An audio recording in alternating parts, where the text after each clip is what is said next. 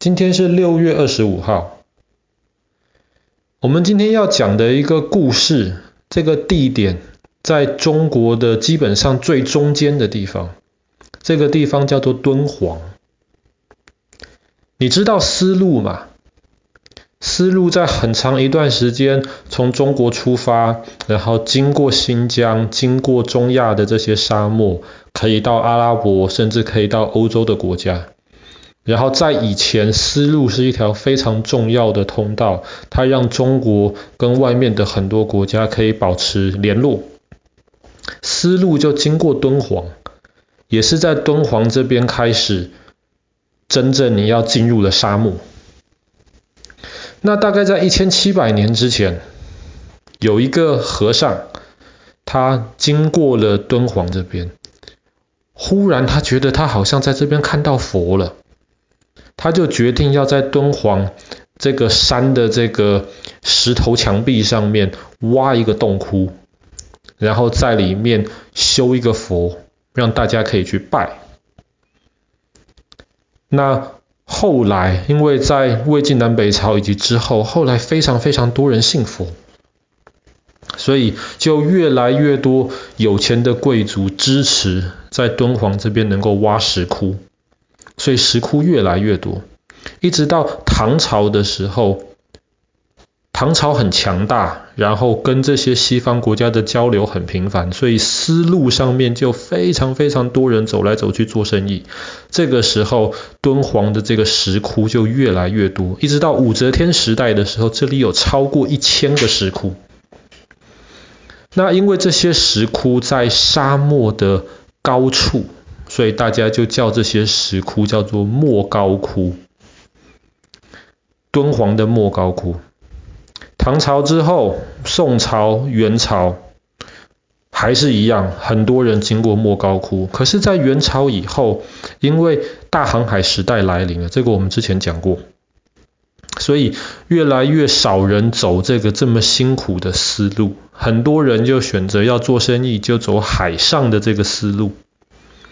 所以后来莫高窟就慢慢的被人家遗忘了。那既然被人家遗忘了，就更没有人去修复或者是去保护这个地方。一直到清朝末年，我们知道清朝末年是一个很混乱的一个时代。那个时候有一个道士，道士。跟和尚其实有点像，只是和尚是信佛教的，道士是信道教的。有一个道士叫做王元禄，那因为很乱呢、他没有办法在一个地方好好的住，可能又要打仗啊，可能又没有食物吃，他就只能到处搬家，搬一搬，搬一搬。王元禄呢，就流浪搬到了莫高窟。那个时候的莫高窟基本上都是一堆残骸。什么都没有。后来王元禄就在这边一个那种空的、快要烂掉的这个庙，他就把这个庙稍微修一修，就住在这里。然后因为王元禄其实蛮聪明的，然后他又常常帮忙周围的人，所以后来这个庙就越来越多人来里面拜拜。那这个庙就开始变得稍微有钱一点。然后有了钱之后，王元禄这个道士呢，他就决定他要开始慢慢的来整修这个庙，最好是把这个佛教的庙改成一个道教的一个庙。那他就找了一些人来清扫这些洞窟啊，来清扫这些庙。到了一九零零年的今天，六月二十五号。也有人说是六月二十二号，那我不知道为什么英文的资料都写是六月二十五号，中文的资料比较多是写六月二十二号，我们就暂时用六月二十五号吧，因为今天毕竟是六月二十五号。有一天，在六月二十五号的这一天，王元禄跟他的一些帮他打扫的一些人，他们就进到一个洞窟里面，准备要整理那个洞窟。然后结果他们就发现这个洞窟的墙壁上面有一个裂缝，他们就好奇，就开始敲一敲这个墙壁。结果发现这个墙壁背后传来回音呐、啊。这个王元禄就马上就知道这墙壁背后是空的，大家就很好奇，然后这两个人就决定把墙壁挖开。结果挖开之后，他们挖到了宝藏。打开墙壁里面，其实一个不是特别大的一个空间，但是以前从来没有人知道。这个小洞里面装满了书啊、画呀、佛经啊，还有一些其他的一些铜像，大概有五万件，五万件这些很久以前留下来的东西，五万件，多久以前留下来的呢？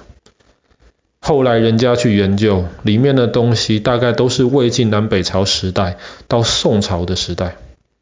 里面这五万件不同的东西，特别是很多书跟这些绘画，他们涉及了中国以及中亚这个地方的历史啊、宗教啊、文学啊、艺术啊。然后里面发现的一些书，是我们知道有，但是一直以为消失了，从来没有人看过的。可是就在敦煌。这个石窟里面的藏经洞被挖了出来，发生在一九零零年六月二十五号，或者是六月二十二号。那你觉得这是一件好事吗？发到这么重要的宝藏是好事吗？是好事，可是这是在清朝末年被发现的，那就不是好事。这个藏经洞被发现之后，这个王元禄这个道士，他就觉得这是这这一些是宝物啊，很重要啊，他不能自己处理啊，他就跑去找敦煌的这个县长，告诉这些县长，然后带了里面的两卷经书。可是这个县长什么都不懂，他就觉得这些经书是废纸，他就不想理他。那没办法，那县长不理啊。过了两三年之后，王元禄换了新县长了，王元禄就去找这个新县长。这新新县长有点感兴趣，他就马上带人到莫高窟去看，顺便看到了几卷的经文，他很喜欢，他就带走了。可是带走之后，他也没有做什么，他就交代王元禄，你就好好的看守他。接下来就没有接下来了。后来，王元禄觉得这样子不行啊，怎么办呢？他就从中间挑了几本经书，带到那个时候甘肃这边敦煌附近比较大的一个城市，这个省政府。然后省政府里面有人是懂得这个东西的价值，他知道这些经书是宝物。后来他就建议王元禄这个道士。说我们应该把这些经书好好的从从莫高窟里面送到比较大、比较重要的地方去保护。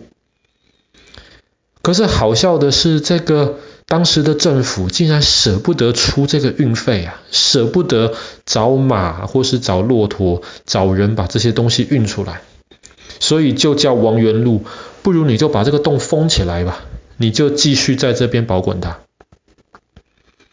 所以说到这样子，那我们其实也不能怪这个王道士，他已经很努力想要保护这些经书了，可是没有人理他。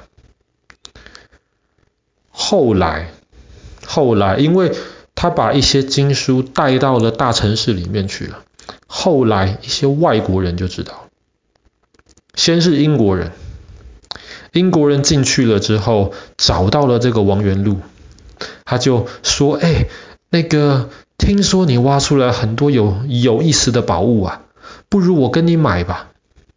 他就拿几百块钱的银子，把六千五百多卷的绘画呀、书啊、艺术品买走了。这个英国人很便宜的钱买了六千五百多卷。接下来来了一个法国人，这个法国人同样的用很便宜的钱。把这些珍贵的宝物又拿走了六千多卷。接下来日本人买走了两千多卷。接下来俄罗斯人半买半骗，因为这个时候王元禄发现不对劲了，这个俄罗斯人就半买半骗、半偷，把三千多卷买走了。最后来了个美国人，这个美国人来的时候已经晚了，这些最珍贵的一些东西都已经被拿走了。这个美国人不甘心，他怎么办呢？藏经洞里面有一些壁画，画在墙壁上，这个壁画很难偷走，怎么办呢？他就用一个很大块的一块布，上面有一些像胶带的那些胶。他就用那些布跟那些胶，把那些壁画整片整片粘走。粘不走的呢，就用刀子把那些壁画铲下来，然后把它铲走。你说能怎么办呢？现在这个莫高窟藏经洞里面的宝物，绝大多数里面的宝物，其实现在你要去大英博物馆里面看。不是大英博物馆，大英图书馆里面看，你要去法国的国家图书馆里面看，最后还剩下大概一万六千件，这一万六千件后来就藏到中国的国家图书馆里面，被认为是国家图书馆里面的镇馆之宝之一。镇馆之宝还有一些，比方说《永乐大典》《四库全书》，这个爸爸之前跟你讲过的，敦煌藏经洞里面的这些敦煌文书。也在中国国家图书馆里面，但是很可惜的，其实里面最重要、最好的一些东西，其实你都要到英国、都要到法国才能看得到了。但是你能够怪那个王元禄王的王元禄王道士吗？其实也很难，他已经努力了，只是那个大时代真的没有办法好好的保护这些东西。如果藏经洞是在今天被发现的话，那我想一定会得到很好的保护。只可惜现在很多东西你得到国外才能够看得到。好了，那我们今天的故事就讲就讲到这边。